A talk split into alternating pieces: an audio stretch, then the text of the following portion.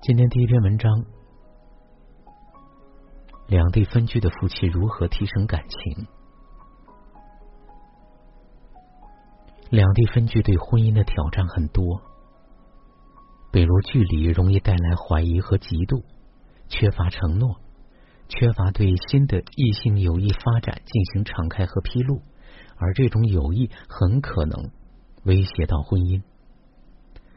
有时候分居能促成夫妻回避面对已经存在的深层次的婚姻问题，让双方假装问题不存在。要单独去参加亲朋好友的活动，性生活比较缺乏和不方便，安排孩子的生活比较复杂，增加了一层费用。两地分居会使两人之间的承诺和情感渐渐的枯萎。说不定有一天，其中一方也会意识到自己不想要对方回到回到自己的身边，而这种感受会给婚姻带来很大的伤害。为了配合一方的工作，另外一方需要承担更多的育儿的责任，也因此要接受一份离家比较近的工作。虽然这并不一定会降低工作的待遇或满足感，但是有时候会造成这个配偶内心的不平衡。更高的收入不代表更多的幸福感。根据一个二零零三到二零一六年的苏黎世的一个调研，他们经过很多数据的测定，每多出来一个小时的通勤时间，需要提高百分之四十的收入，才能抵消被牺牲的满足感。而且这种时间的花费和缺乏陪伴的失落，会给家人带来更多的抱怨和怒气。这些长期存在的压力和负面情绪，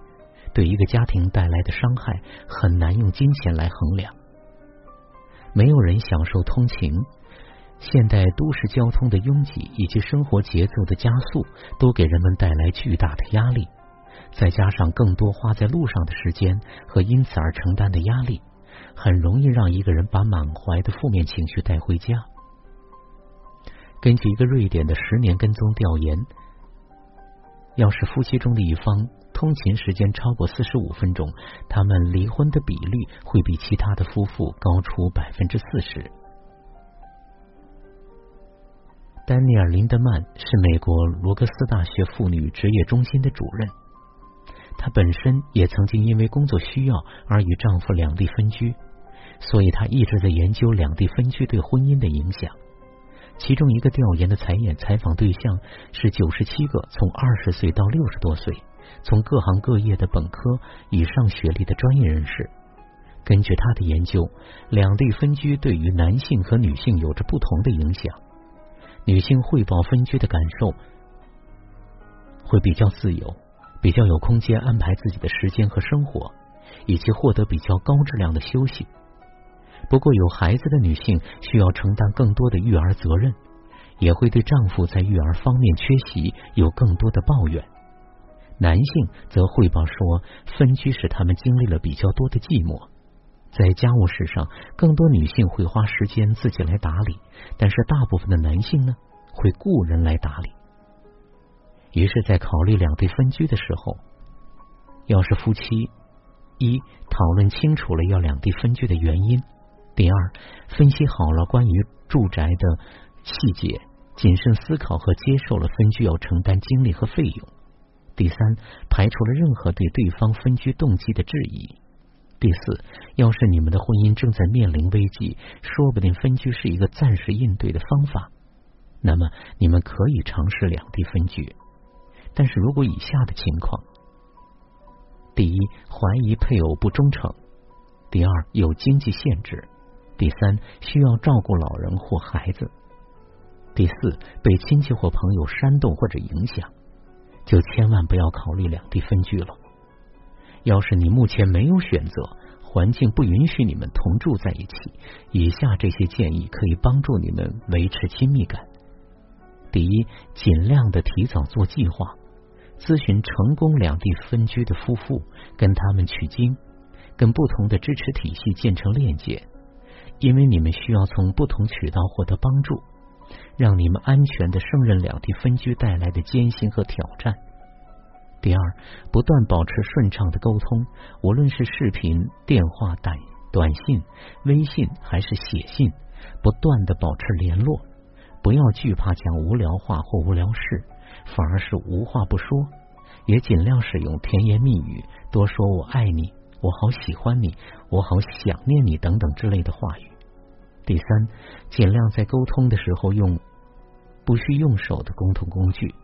比如用。蓝牙耳机通电话，拿着手机或电话讲话会给大脑信号，让人觉得对方很遥远。当我们可以自在的走来走去的讲话，会感觉电话另一边的人好像就在身边，把两边的距离拉近了。不断的为性爱保险，去防备嫉妒，敞开分享彼此的寂寞感和面对的诱惑。第五。尽量使用高科技来记得对方，比如把对方的声音录制在手机或者钥匙串上，不断的保持微信的联系等等。第六，双方都要在当地建立健康的同性的友谊。妻子有个闺蜜圈子，丈夫有个哥们圈子，来满足社交的需要，预防寂寞。当需要吐槽或谈心的时候，才不会不知所措。第七，参加一些当地的活动。比如报名参加一个音乐、舞蹈或者摄影班，让自己在当地有一个社交的圈子。第八，尽量有创意的分配育儿的责任，让丈夫和妻子都有份儿。比如，夫妻一起报名上一个亲子教育课程，有共同的育儿理念、言语和价值观，在家务事、管教、作业、电子用品、交友这些重要事情上有一致的观点来处理问题。或者，像每周的晚上，爸爸可以通过视频来辅导孩子的作业；周末，妈妈带孩子去参加不同的活动，或者对其他时间进行创意的分配。再或者，第九点，动脑筋寻找能长期建立共同点的活动，玩游戏，一起看一本书或电影，分享照片、音乐、有趣的视频等等。千万避免在电话或视频里吵架，要让你们沟通的时间温暖又甜蜜。第十，长期的分离会带来愤怒和不公平感以及委屈的情绪，尽量沟通处理和疏导这些负面情绪，不让他们延续时间超过一周。可以找朋友谈心，跟配偶讨论有创意的解决办法，或者尽快的安排再次见面。第十一，把见面的时间安排成度假时间。外地的配偶最渴望回家度假，但是在家里的配偶也可以安排时间去外地配偶那儿探访，既节省住宿的费用，又能探索另外一个新的地方，也能了解配偶平时如何过日子，对配偶的生活和挑战多一份谅解。第十二，尽量提前把琐碎的杂事做完，让见面的时候有高质量相处的情感连接的时候。第十三，见面以前。调整期待，不要以为你一回家就会看到一个干净整洁的家，或者他不会忘记来机场接你，或者一切都会很完美。调整期待，怀着一个愿意期待惊讶的心，不让自己的失望破坏难得的重逢。第十四，当你们见面的时候，不要太着急着去处理事情或解决问题，先用“我很想念你”。好开心，重新见到你等等之类的言语开始，尽快解决需要沟通的事情，然后腾出时间来做你们以前谈恋爱时所做的事情，听音乐、拥抱、放松、逛街等等，安排一些你们单独在一起的时间，没有孩子和其他让你们分心的事情，你们之间浪漫的火花才有机会重新点燃。两地分居的婚姻很艰难。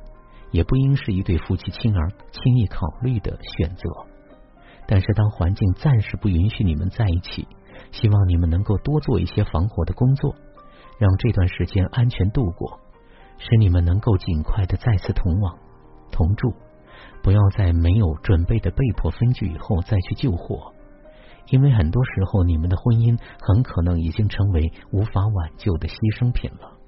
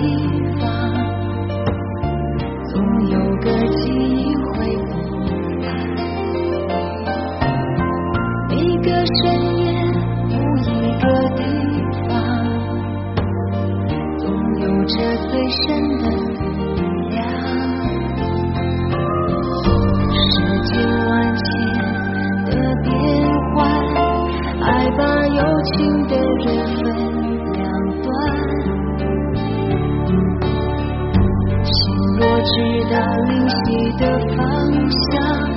哪怕不能够朝夕相伴